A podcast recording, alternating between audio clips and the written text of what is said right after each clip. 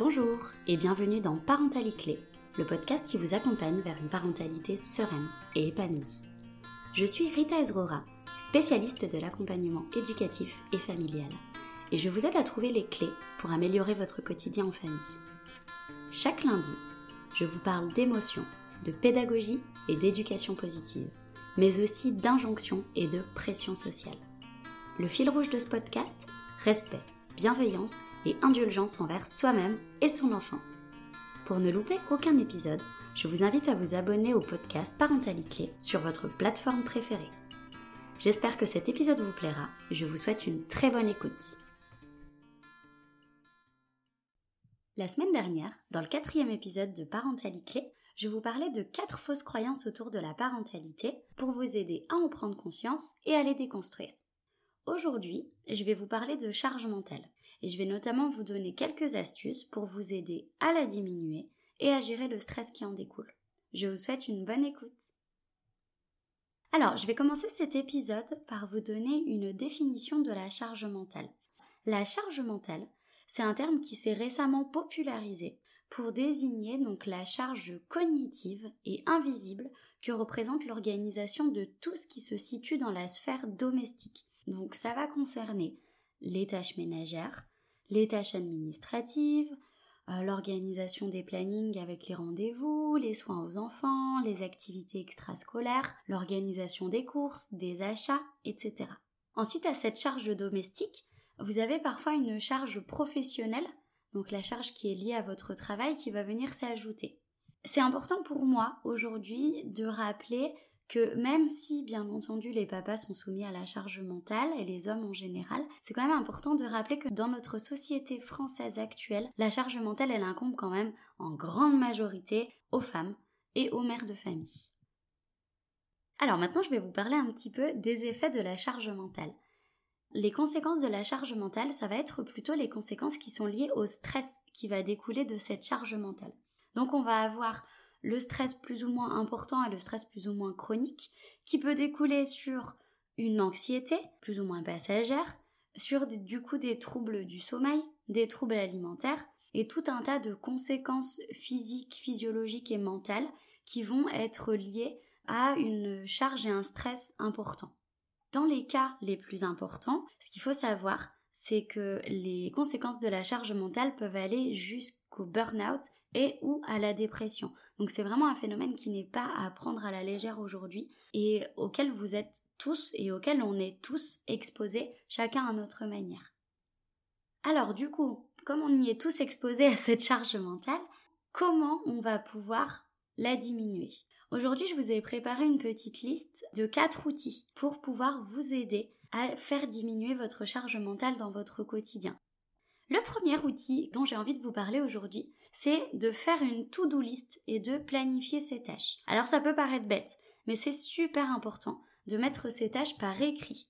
Parce qu'en fait, tout ce qui va être sur papier ne sera plus dans votre tête. Et comme la charge mentale, c'est littéralement la charge qui se trouve au niveau de votre cerveau, une fois que vous avez posé les choses sur papier, vous allez libérer votre cerveau de cette charge-là. Et ça déjà, c'est un premier pas, c'est super important.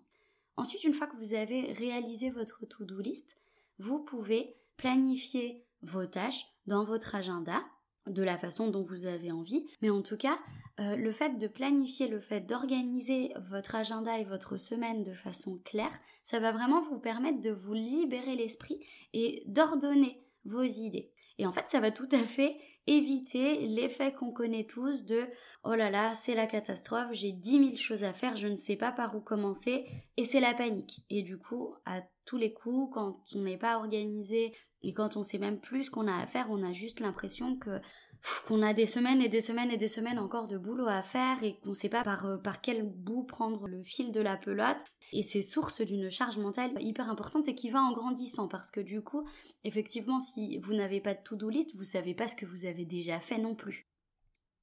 Ensuite, le deuxième outil que j'ai envie de vous partager aujourd'hui, c'est le fait de lâcher prise sur son besoin de perfection. Alors, je sais que là j'utilise un gros mot, le lâcher prise, et qu'on en entend parler un peu à tout va en ce moment, et que ça peut être presque culpabilisant lorsqu'on n'arrive pas à lâcher prise. Donc, moi j'aimerais aujourd'hui remettre les choses dans leur contexte. Je ne suis pas du tout ici pour vous culpabiliser ou pour culpabiliser les personnes qui ont du mal à lâcher prise. Ce qu'il faut savoir, c'est qu'aujourd'hui on est dans une société qui nous impose de contrôler la majorité des choses dans notre quotidien. Donc si vous ajoutez à ça la pression sociale et toutes les injonctions sur la parentalité, et vous ajoutez à ça le fameux mythe du parent parfait, sincèrement c'est tout à fait normal et légitime d'avoir du mal à lâcher prise. Ne vous inquiétez pas et ne culpabilisez pas pour ça. Moi aujourd'hui ce que j'ai envie de vous suggérer, c'est vraiment d'essayer d'y aller pas à pas et de prendre du recul sur les choses que vous n'arrivez pas à faire dans les temps, ou en tout cas dans le délai que vous avez envie de vous, de vous donner pour réaliser ces choses. Il y a vraiment une chose dont, dont je suis certaine, c'est que vous êtes un bon parent, que votre appartement il soit rangé ou non, que votre enfant il ait des taches sur son vêtement ou non, que votre enfant il se soit endormi de temps en temps sur votre canapé. Donc vraiment, essayez de relativiser petit à petit. Je sais très bien que ça se fait petit pas par petit pas et que les choses ne se font pas d'un coup. Mais essayez de prendre du recul, de relativiser, de souffler et de vous recentrer sur l'essentiel. Et encore une fois, l'essentiel c'est votre bonheur, celui de vos enfants ou de votre enfant et de votre famille. Point. Le reste, c'est du matériel et c'est des choses qui peuvent être réajustées, qui peuvent être réorganisées, des choses qu'on peut bouger.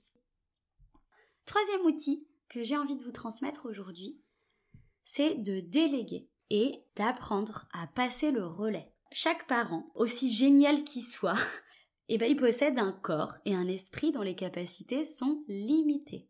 Et c'est normal, vous êtes humain. Donc c'est normal que parfois vous perdiez patience, que vous soyez débordé, que vous vous sentiez débordé, que vous perdiez confiance en vous, en vos capacités, etc. Par contre, pour éviter vraiment d'en arriver à la goutte d'eau qui fait déborder le vase, c'est important que vous appreniez à déléguer et à passer le relais quand vous en avez la possibilité. Petite précision, quand je parle de déléguer, je ne parle pas de déléguer, je mets des guillemets, aux personnes qui font partie de votre cercle familial, à savoir notamment votre conjoint. Parce que pour moi, là, on n'est pas dans, dans une notion de délégation. On est dans une notion de chacun doit faire sa part et du coup de répartition de la charge mentale. Et ça, c'est un autre débat. Donc aujourd'hui, quand je parle de, de déléguer, c'est vraiment de faire appel à vos proches, de faire appel à, à, par exemple, un prestataire de service pour vous aider euh, au ménage, au linge, aux courses, de faire appel à un ou une babysitter pour pouvoir avoir du temps pour vous ou du temps en couple, pour vous alléger en fait.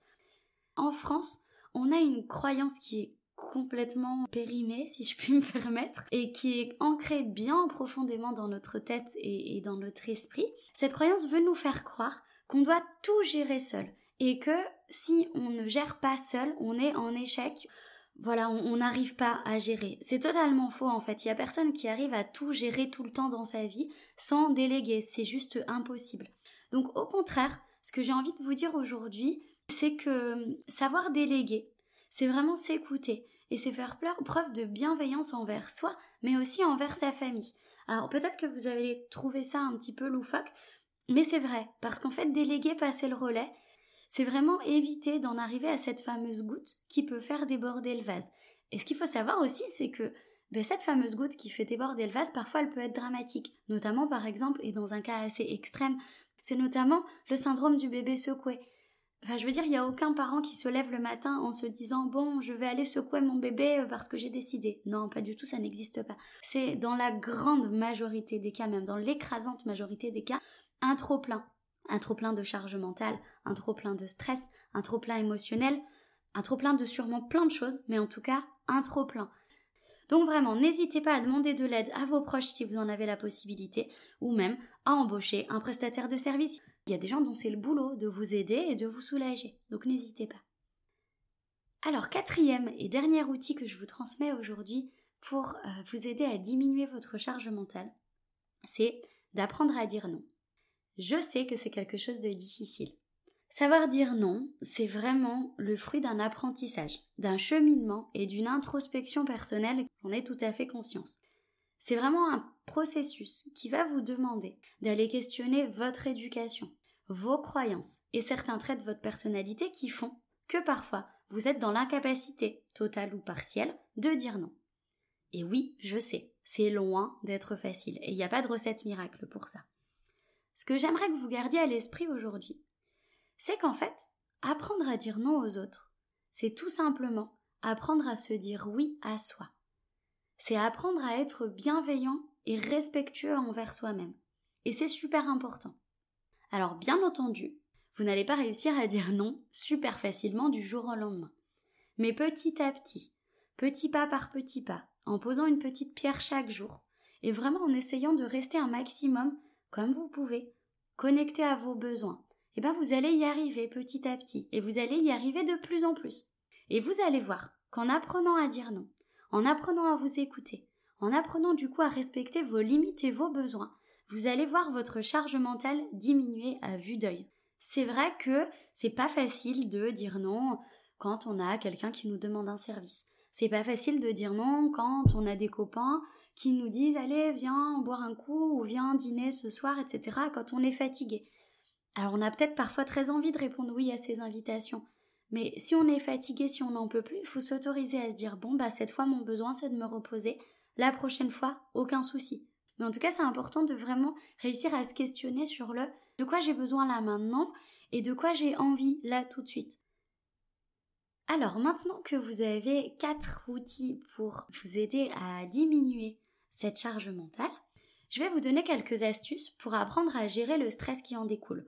Alors la liste elle est absolument pas exhaustive, comme les outils que je vous ai donnés tout à l'heure, il y en a probablement plein d'autres. Première astuce pour pouvoir gérer votre stress, c'est la respiration consciente. La respiration, c'est quelque chose de vital, évidemment, mais c'est quelque chose qu'on met de côté parce que nos fonctions cognitives, elles sont très bien faites. Et euh, notre cerveau, il a la capacité de mettre ça de côté dans notre quotidien. En fait, revenir à sa respiration et respirer en étant conscient des mouvements de son corps, en étant conscient des mouvements de l'air qui rentre et qui sort. C'est vraiment se reconnecter à l'instant présent et du coup, ça fait diminuer le stress puisque ça va vous aider à enlever les ruminations et toutes les pensées parasites. Dans euh, le champ de la respiration consciente, il y a une discipline qui s'appelle la cohérence cardiaque. La cohérence cardiaque, vous allez pouvoir trouver plein d'exemples sur YouTube ou, certaines applications gratuites c'est le fait d'inspirer sur 5 secondes et d'expirer sur 5 secondes, le tout pendant 5 minutes. Ça va vous permettre de recentrer vos pensées, de vous recentrer sur votre respiration et de calmer toutes les constances physiologiques qui ont tendance à s'emballer quand on est euh, sous l'emprise d'une émotion qu'on a du mal à gérer. Deuxième astuce, c'est de pratiquer du sport régulièrement. Pour être tout à fait honnête, je suis très loin d'être la sportive euh, parfaite et l'exemple de la sportive par excellence. Mais pour moi, le sport, c'est vraiment une manière d'aller déverser mon stress, d'aller euh, exprimer et de gérer mon stress dans mon quotidien. J'ai tendance à être quelqu'un de plutôt anxieuse et euh, je, je, peux être vraiment exposée au stress assez, assez fréquemment. Et quand ce stress, il est plus moteur pour moi, j'ai vraiment besoin d'aller l'évacuer. Il y a plein de méthodes qui existent. Vous pouvez aller courir, vous pouvez euh, aller faire du sport à la salle de sport, vous pouvez danser, vous pouvez faire plein de choses. Si vous n'avez pas le temps, il existe des sessions de 7 minutes que vous pouvez trouver aussi sur certaines applications gratuites. Et je suis tellement pas adepte du sport que je ne connais pas le nom. Mais sinon, vous en trouvez plein sur YouTube et sur Internet en général. C'est des sessions de sport de 7 minutes qui sont assez intensives. Et l'avantage, c'est que le sport, vous pouvez le pratiquer seul, mais vous pouvez aussi le pratiquer quand votre enfant est là. C'est-à-dire que ça peut être un moment de, de défouloir en famille, et je vous assure que ce soit vous ou votre enfant, vous vous sentirez bien plus à l'aise après. Troisième astuce, pour vous aider à gérer votre stress, la méditation. Alors, on a tendance à penser que la méditation, c'est une pratique qui tient aux moines bouddhistes, je dirais. Euh, alors bien entendu, ils nous ont beaucoup aspiré sur, euh, sur ce sujet. Mais en fait, la méditation, c'est simplement se reconnecter à ses sensations dans l'instant présent. Vous pouvez méditer en étant euh, assis sur votre canapé, quand vous sentez que voilà il y a, la pression qui monte ou quand vous sentez que vous tournez en rond parce que vous êtes stressé ou quand vous sentez que vous avez des pensées qui viennent vraiment vous envahir et vous empêcher de, de sortir de ce nuage de stress, vous pouvez vous asseoir sur votre canapé ou vous allonger, juste concentrez-vous sur votre respiration pour commencer, concentrez-vous sur les battements de votre cœur, essayez de faire un scanner de votre corps, En fait, il n'y a pas de règles. Vous pouvez bien entendu utiliser des outils de méditation guidée que vous pouvez trouver sur YouTube dans certaines applications comme Petit Bambou qui a une super interface gratuite. Je crois que c'est 10 méditations, les 10 premières sont gratuites. Et voilà, ça peut vous permettre très facilement de venir calmer un petit peu toutes ces pensées parasites et tout ce flot de stress qui parfois vous empêche de prendre du recul. Vous pouvez méditer chez vous, mais vous pouvez méditer en voiture, vous pouvez méditer à la salle d'attente, vous pouvez méditer au boulot, au bureau si vous sentez que c'est un peu trop. Voilà, vous prenez un temps de pause de 3, 4, 5, 10 minutes, 15 minutes pour vous. Vous pouvez méditer plus longtemps, hein, si vous avez le temps, bien entendu. Mais souvent, quand je donne des astuces, pour quoi que ce soit, d'ailleurs, la première, euh, la première crainte qui me vient, c'est ah j'ai pas le temps, je, je peux pas. En fait, il existe plein d'astuces. En tout cas, moi, les astuces que je vous donne, c'est des astuces que vous pouvez facilement insérer dans votre quotidien, puisque c'est des astuces qui peuvent prendre trois minutes comme, comme un quart d'heure. Ensuite, après la méditation, j'aimerais vous parler d'un outil que moi j'utilise beaucoup et qui fait vraiment partie de mes, outils favoris, où là, effectivement, il faut avoir un petit peu plus de temps devant soi, c'est l'écriture intuitive. L'écriture intuitive, c'est un grand mot pour dire, bah voilà, vous prenez un calepin et vous écrivez sans vous poser aucune question. C'est-à-dire, vous écrivez ce qui vous vient, vous écrivez ce que vous avez envie d'écrire. Et c'est une pratique qui est vraiment géniale pour venir décharger les émotions, pour venir parfois même faire émerger des questionnements qui sont sous-jacents et qui en fait sont à la source de votre stress, au début, vous aurez l'impression que c'est n'importe quoi. Faut vraiment essayer de laisser de côté ce mental qui essaye de vous juger sur la manière dont vous écrivez, sur votre syntaxe, sur votre orthographe, etc. Quand vous, vous commencez à, vous juger là-dessus, voilà, vous vous mettez de côté puisqu'en fait on s'en fout. C'est pas le plus important. Vous n'êtes pas romancier, romancière, ou peut-être que si, mais en tout cas, quand vous êtes dans un moment d'écriture intuitive, vous n'êtes pas là pour ça. Vous êtes là pour décharger. Donc, en toute bienveillance, en toute indulgence, vous vous offrez ce moment pour vous. Vous prenez un, cahier ou même une feuille blanche, une feuille de brouillon, et vous écrivez. Vous écrivez ce qui vous vient. Vous écrivez ce qui vous fait peur, ce qui vous stresse. Voilà, vous écrivez l'état dans lequel vous êtes. Vous pouvez écrire sur la manière dont vous ressentez votre stress, où se trouvent vos douleurs. Vous pouvez écrire absolument ce que vous voulez. Et vous allez voir que c'est vraiment un outil formidable qu'on a tendance à beaucoup mettre de côté. Euh, moi, quand j'ai un trop plein de stress, et que j'arrive pas à me poser pour méditer, par exemple, quand, vraiment le niveau de stress est trop important et que mon corps ne veut pas se poser, que euh, par exemple, je sais pas, je me sens trop fatiguée pour faire du sport, et eh ben je me pose. Je mets de la musique si j'en ai envie, je, me mets dans une ambiance qui me plaît et j'écris. Parfois ça peut durer 20 minutes et parfois ça peut durer une heure. Vraiment, c'est un super outil. Dernière astuce que j'aimerais vous transmettre aujourd'hui, c'est la pratique de la sophrologie. La sophrologie, je vous en parlerai un petit peu plus tard dans un épisode, je pense, qui sera totalement dédié à ça, puisque du coup, pour ceux qui ne sont pas au courant, je suis actuellement en formation pour devenir sophrologue. Donc en avril 2021, je serai officiellement sophrologue. En fait, la sophrologie, c'est un outil génial pour gérer le stress euh, qui vous permet d'avoir des temps d'accompagnement avec un professionnel, mais aussi des outils d'entraînement qui vont pouvoir s'adapter dans votre quotidien, à votre domicile, à votre boulot, avec vos enfants, etc. Et voilà, j'espère que cet épisode vous a plu et qui vous a permis à appréhender un petit peu plus la charge mentale, de connaître un petit peu plus ce que c'était et d'apprendre à gérer un peu mieux le stress qui en découle. Je vous retrouve lundi prochain pour le sixième épisode de Parentalité Clé. Je vous parlerai du développement de l'enfant et de son lien avec les émotions. À très bientôt! N'hésitez pas à soutenir le podcast en mettant une note et un commentaire sur votre plateforme préférée. Vous pouvez également le partager un maximum autour de vous. Si vous souhaitez en savoir un petit peu plus sur moi, je vous invite à consulter mon site web lion-accompagnementfamille.fr. Vous pouvez également me suivre sur les réseaux sociaux Facebook et Instagram sur le compte Rita Ezrura. À très bientôt!